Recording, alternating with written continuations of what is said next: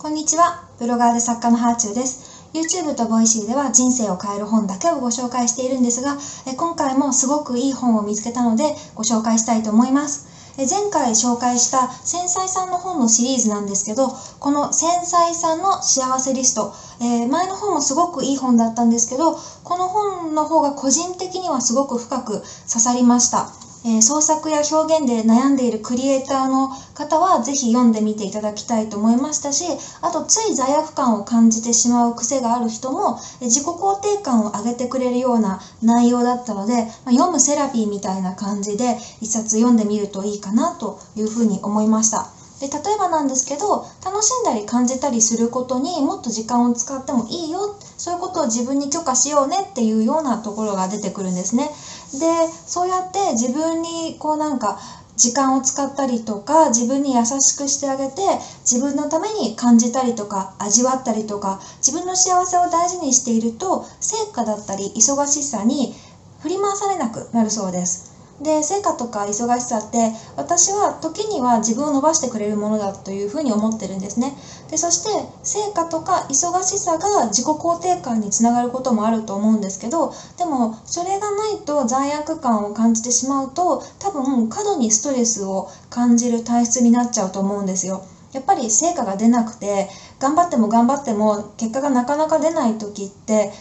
結構あると思うんですよねそういう時にどんどんどんどん自己肯定感が減ってしまうとすごく苦しくなってしまうのでそういう人は是非ね自分のために感じたり味わったりそういうことを大事にするといいのかなというふうな気づきがありました。あと私が本当それって思った箇所はあの繊細さんはインプットが多い分こまめにアウトプットをすると心が整うっていう箇所ですね。なんかだから情報がこれ以上入らないっていう気がしたら自分の気持ちを文字に書いたり絵に描いたり歌ったり友達に話したらいいそうです。でねあのここもちょっと私の中ではそっかっていうふうに思った箇所だったんですけどなんかうん、文章を書いたりとかイラストを描いたりっていうことが表現っていうふうに思ってしまいがちだけど友達に話すとか歌うっていうことも表現の一つだなとあとはまあきっとダンスとかそういうね自分を表すことは全て表現なんだっていうふうに何かすごく表現っていうものが自分が捉えていた幅が広くなるような気がこの本を読んでしましたね。であの私結構アウトプットの量が多い方だと思うんですけどそれは多分読書でのインプットが好きだからだと思うんですよね。好きだからたくさんインプットしたいんですけどあのもっと読みたいって思った時に自分の頭の中でこう情報過多で処理できなくなってるから一回自分の中の情報を外に出そうって思うからだから多分私 SNS の更新頻度とかが多いし本の感想とかあとはその気づきの箇所っていうのをシェアするのが好きなんだって、えーこれ読読んで気づけました。でそれからこの本では欲をすごく肯定的に捉えてくれてるんですね、まあ世の中的に欲望って結構悪いものとされがちだと思うんですけどあの自分の周りにいいものを増やしてくれるのが欲なんだよっていうことをここでは解説してくれてます。で確かに欲って自分の欲しいものだったりこうありたいっていうことの表れなんですよね。だからそういう自分の思いの表れだからこそ禁欲生活っていう感じで自分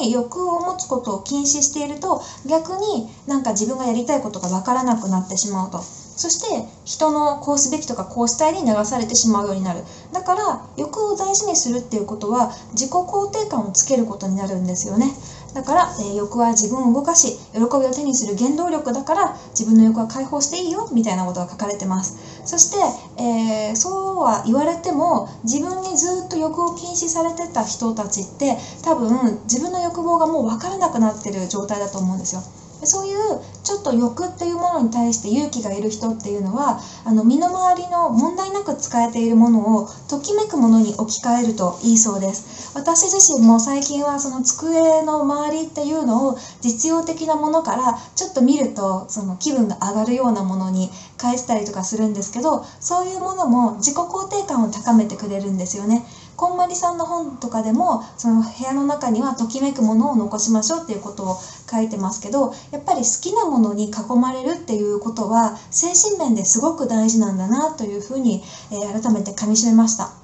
であとはあの欲を持つのにいいよっていうふうに書かれていることで、えー、自分が何をしていいかわからない時っていうのは書店本屋さんに行くといいそうです。確かにね私もよく本屋に行って自分に合った本を探してでなんかあこの本いいなっていうのに出会えるとホッとするんですよね。で自分が求めている本っていうのが今の自分の心の状態を表してくれてるなっていうことがあの自分でも前から思ってたんですけどこの本の中にも似たことが書かれてましたで落ち込んだ時とか資格の本とか自己啓発本とかをあの手に取りたくなるけどそれらは不安から来るまるすべきっていう思考らしいので、えー、ぜひなんかそういう落ち込んだ時はワクワクする本を読んでくださいっていうふうに書かれてましたね。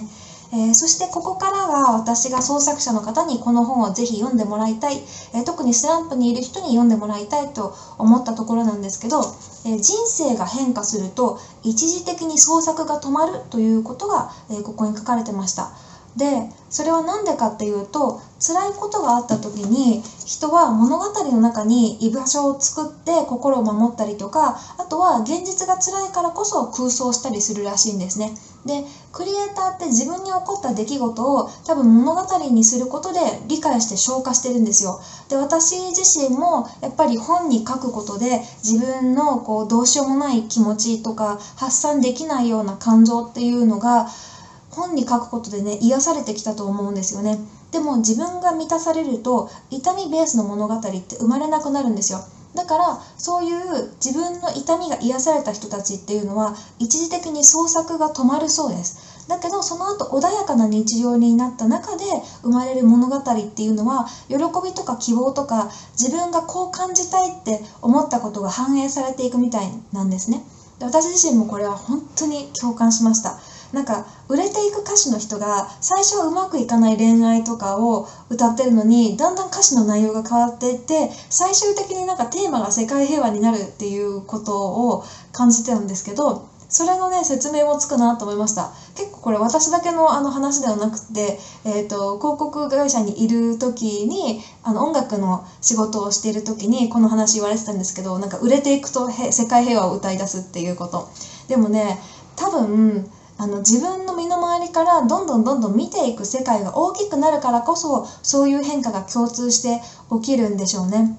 うん、なんかデビューの時とかはやっぱりそういう風に創作に打ち込む人ってすごく感性が鋭く繊細で柔らかい心を持ってるから普通の人が傷つかないようなことに傷ついたりとかこんなに悔しいことや苦しいことがあったっていうのを何年も忘れられないんですよ。それをなんか発散するためにこうなんかそういううんもどかしい気持ちっていうのを創作のエネルギーにしてると思うんですけどステージが変わって自分の心が癒されると今度はなんか人の幸せとか多くの人にとっての平和とかそういうところに目が行くんでしょうね。でねその後に書いてあったあの話なんですけど人生は痛みを治癒する時期ゼロ地点そして愛や喜びを探求する時期の3つがあるっていうことね。ここもねすごく納得がいきましたね、うん、やっぱり私も20代は痛みを治癒する時期だったと思っていてでそれがだんだんと癒されてきてでうん